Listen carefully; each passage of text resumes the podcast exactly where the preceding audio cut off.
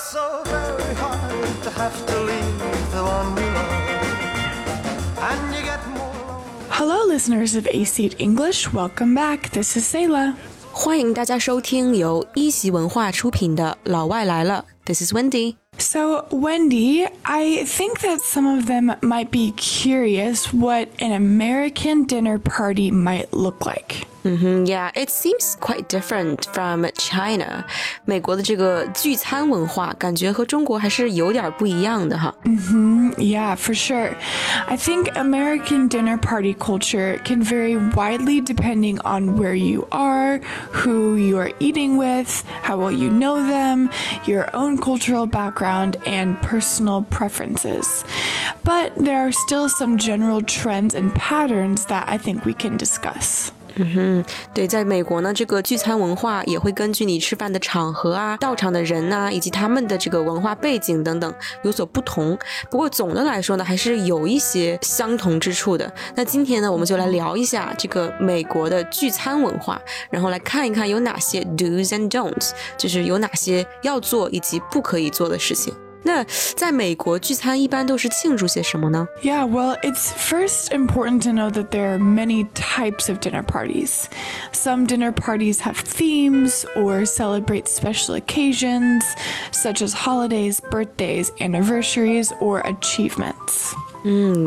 一般呢会去庆祝一些生日啊、节日啊，或者是 anniversaries 纪念日等等。 Yeah, and American dinner parties can range from casual and laid back affairs to formal and elegant gatherings. So, this will change what you would expect from that dinner. 嗯，看来不同的场合或者不同的 dinner party 的氛围都不太一样，有的比较 casual，比较随意，或者是那种 laid back affairs，比较轻松、比较悠闲的一些场合。那也有可能呢是 formal and elegant gatherings，比较正式、比较高级的一些场合。 Mm-hmm. If it's a smaller dinner party with a more intimate group, there's very little that would be different than a dinner in China, I think. 嗯，Yeah，of course。一般小型一点的聚会呢，大家都是邀请一些比较熟悉的人过来。那在美国，这种大型的聚会一般会邀请谁来参加？ Well, often dinner parties are bigger and they bring together a diverse group of guests and will include maybe family members, friends, colleagues, neighbors, and acquaintances from various backgrounds and walks of life. 嗯，那确实是挺大的。这个聚会就不只是你的家人和朋友，甚至你的邻居、同事都可以来你这个聚会。那这种聚会是不是要开挺久的呀？Yeah, dinner parties typically start in the early evening and maybe will last several hours. Sometimes after dinner, people will do other activities as well, such as play games or mingle, so it really can go into the later night. 嗯，可能会开到半夜，对吧？嗯。那大家一般都会有什么样的活动啊？Like what kind of entertainment might there be？ Well, there could be music or games or storytelling or sometimes even more organized activities if it's a more formal gathering, like wine tasting or cooking demonstrations. 嗯，I see。Music, game, storytelling，讲故事，这些感觉比较常见。不过你刚刚说的这个 wine tasting 是品酒吗？And cooking demonstration 这是什么意思啊？ Yeah, so with these, you will often have a professional that will come in and demonstrate various wines and let you taste them and sample them. And with cooking, it's often demonstrating how to cook by a professional chef. So these are forms of entertainment that maybe will also come with socializing, but also is an activity to complete. 嗯，I see. Both an entertainment activity and also for socializing，就是会有专业的人进来帮你调酒，然后大家来一起品酒，或者是来欣赏一名专业的厨师来做饭。Is that right？ Exactly. Yeah, and so often in dinner parties, their purpose is mainly for socializing and networking as well. So much like in China, dinner parties are as much about socializing as it is about eating. 嗯，其实很多时候都是这样哈。聚餐呢，一般都是为了 socializing and networking，为了去社交或者是去扩大一下你的这个交际圈。Yeah. Dinners like this are often opportunities for guests to mingle and network in a relaxed and intimate setting, so they can engage in conversations about a wide range of topics like work and hobbies, current events, and personal interests. 嗯哼，It's for guests to mingle。mingle 这个词呢，特别指在一个 party 里面去到处走动，然后和别人聊天，认识新的人。Yeah，so it's for socializing。那在和别人聊天的时候，在这个话题的选择上面有没有什么需要注意的呀？Yeah, there are definitely some things that are usually not talked about, especially if you are not extremely close with them. I think you should avoid controversial topics like politics or religion, as these can sometimes lead to more uncomfortable conversations.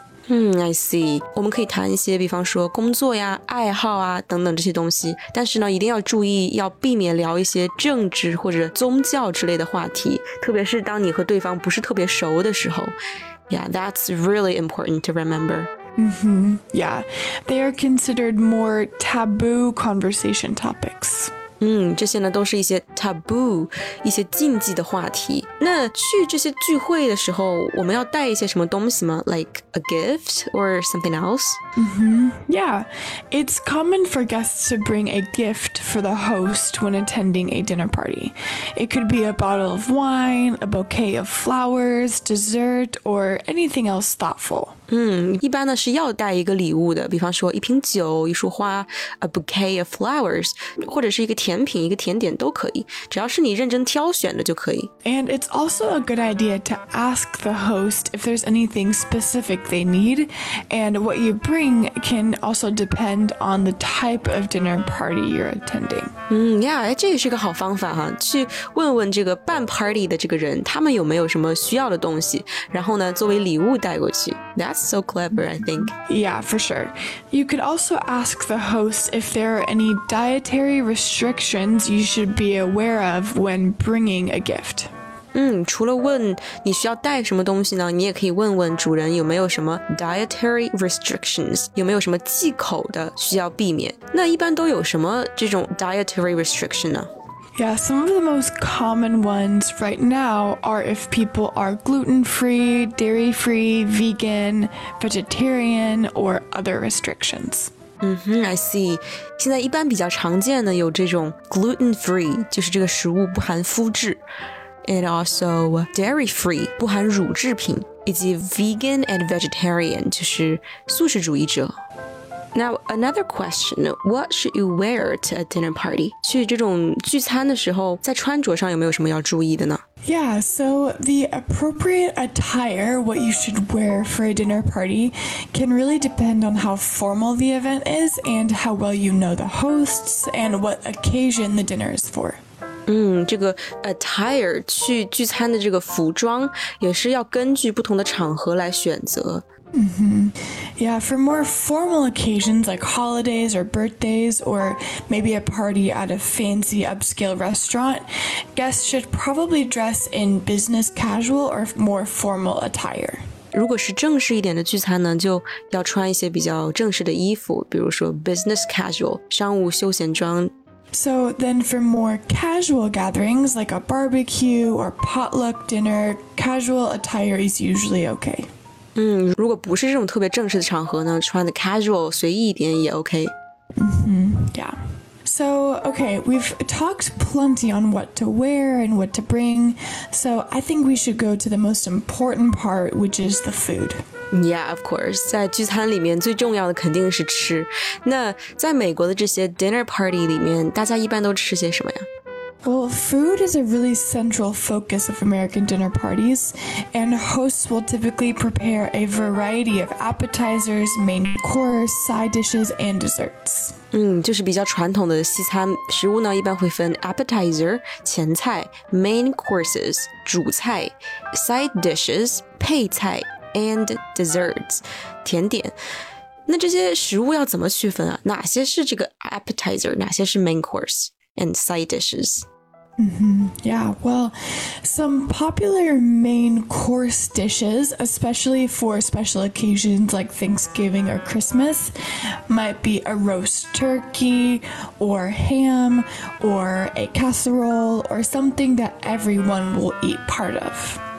And maybe for more casual gatherings, a main course might include grilled meat or vegetable as well. And then some common side dishes are pasta, salads, mashed potatoes, green bean, cornbread. And then some common appetizers before the main meal maybe are breads, wines, dip, chips, soups, or any small portion of a dish. 哇，真的是很丰富啊！主菜呢，一般是这种比较大份的菜，比方说 roast turkey，在感恩节时候吃的这种火鸡。 还有一些 side dishes，可能就会分量稍微小一点，pasta、意面、salad、mashed potatoes、土豆泥。那前菜的话呢，就会分量更小一点，比方说啊，some soup、some wine stuff like that。 Yeah. And then with alcohol, usually there are both alcoholic and non alcoholic drinks that are served. So there might be wine, cocktails, beer, soft drinks, and so much more. 嗯，酒的话呢，一般会提供一些 wine 红酒、cocktails 鸡尾酒 and beer 啤酒。那除了酒以外呢，还有一些 soft drinks 软饮料，其实也就是 non-alcoholic drinks 没有酒精的饮料。 Yeah, there's usually something for everybody no matter what they like to eat or drink. 嗯，这样不管是小孩还是大人都能有的喝。 Yeah. So there's also some etiquette to be aware of at dinner parties because hosts are putting a lot of effort into being hospitable, so guests are then expected to show gratitude, respect, and appreciation for the host. 还有一些 etiquette 一些礼节。客人呢，应该对主人表示感谢和尊重，因为主人很用心的准备了这次聚会。 那作为客人，我们有哪些表达我们的 gratitude and respect 的方式呢？ Yeah, well, for example, sometimes after the party, it can be considered polite to follow up with a thank you note or message to the host that is expressing your gratitude for their hospitality and for an enjoyable evening. 哦、t h a t s that's very sweet。在参加完这个 dinner party 之后呢，给主人写一个 thank you note，来表达你对主人的这个感谢。 Yeah. But I think some etiquette during eating is probably more important to pay attention to. 嗯，确实，在每个国家吃饭的时候都有一些要注意的 etiquette，一些礼节。那在美国的饭桌上面有哪些要注意的东西呢？ Yeah, well, more specifically with etiquette, when you're sitting down to eat, it's normal to wait until everyone is served before beginning to eat. It's rude to eat if someone else is still waiting for their food. 嗯，I see。因为在国外呢是分餐制的，所以呢每个人的菜没上齐之前，大家都不会开始吃，一定要等到所有人的菜都上齐，你才能开始吃。 Exactly. Also, it's polite to say please and thank you when you're passing dishes or asking for something to be passed to you. And it's important to know that you should never reach over someone else to grab something. Instead, you should ask them to pass it to you. 嗯，这个真的是和中国的这个饭桌文化很大的一个不同点啊。因为在中国呢，我们是合餐制，但是在国外是分餐制。所以说，如果你要想吃某一道菜的时候呢，你需要让别人帮你递过来，to pass it over，你不能直接从盘子里面去拿，然后再让别人帮忙的时候呢，you have to say please or thank you。 Yeah. It's also considered good manners to keep your elbows off the table while you're eating and to chew with your mouth closed. 嗯，还有就是 to keep your elbows off the table，胳膊肘不能上桌，and chew with your mouth closed。嚼东西的时候呢，要闭着嘴巴嚼。 Yeah. You should also keep your plate area and table clean. So don't leave dirty food, bones, or other things on the table. And you should always use a fork and knife or spoon. You should definitely never use your fingers to eat or pick up your plate and bowl while eating, unless it's a food like a burger where it requires you to eat with your fingers. 嗯，I see。这个桌面也要保持干净，不能把吃剩的垃圾，比方是骨头这种东西留在上面。而且吃东西的时候不能用手直接拿，除非是像比方说汉堡这样的东西。 Yeah. You should also put your napkin on your lap and make sure you are being clean. 嗯，在大腿上面呢也要铺上这个 napkin 餐巾，所以吃饭的时候衣服也不会弄脏。So I think it seems cleanness is really an important rule. 看起来这个保持干净，在美国吃饭的时候真的还挺重要的。 Yeah.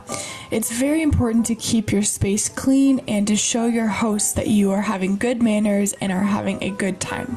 嗯，to show your host you're having good manners，要保持尊重，and also you're having a good time。嗯哼。哎，不过今天说的这些礼节、这些 etiquette，大部分都是去比较正式的这种 dinner party 需要注意的，right？那去一些比较 casual 的这种朋友之间的聚会，是不是就没有这么严格了？Yeah, it would not have as many strict demands, but there are still some unwritten rules of their own for more casual dinner parties.